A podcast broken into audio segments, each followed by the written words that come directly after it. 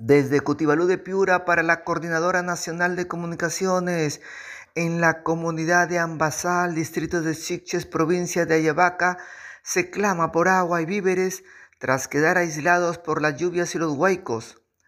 Las lluvias intensas y los huaicos siguen golpeando fuertemente la sierra de Ayabaca y Huancabamba en la región Piura. Cutibalú llegó hasta el caserío de Ambasal, distrito de Siches, provincia de Yevaca, uno de los más afectados, donde incluso dos niñas de 11 y 14 años perdieron la vida y otro adulto está desaparecido producto de los huaicos.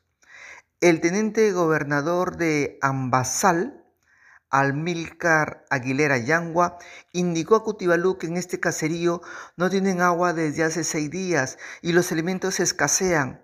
Además necesitan maquinaria para limpiar las vías que están bloqueadas con lodos y piedras producto de los huaicos. El alcalde del distrito, Octavio Chuquihuanca Cunya, declaró desde la zona que las instituciones recién se están haciendo presentes, como el Ministerio de Vivienda, Construcción y Saneamiento, la subregión Luciano Castillo, la SUNAS y el Comité de Emergencia Regional.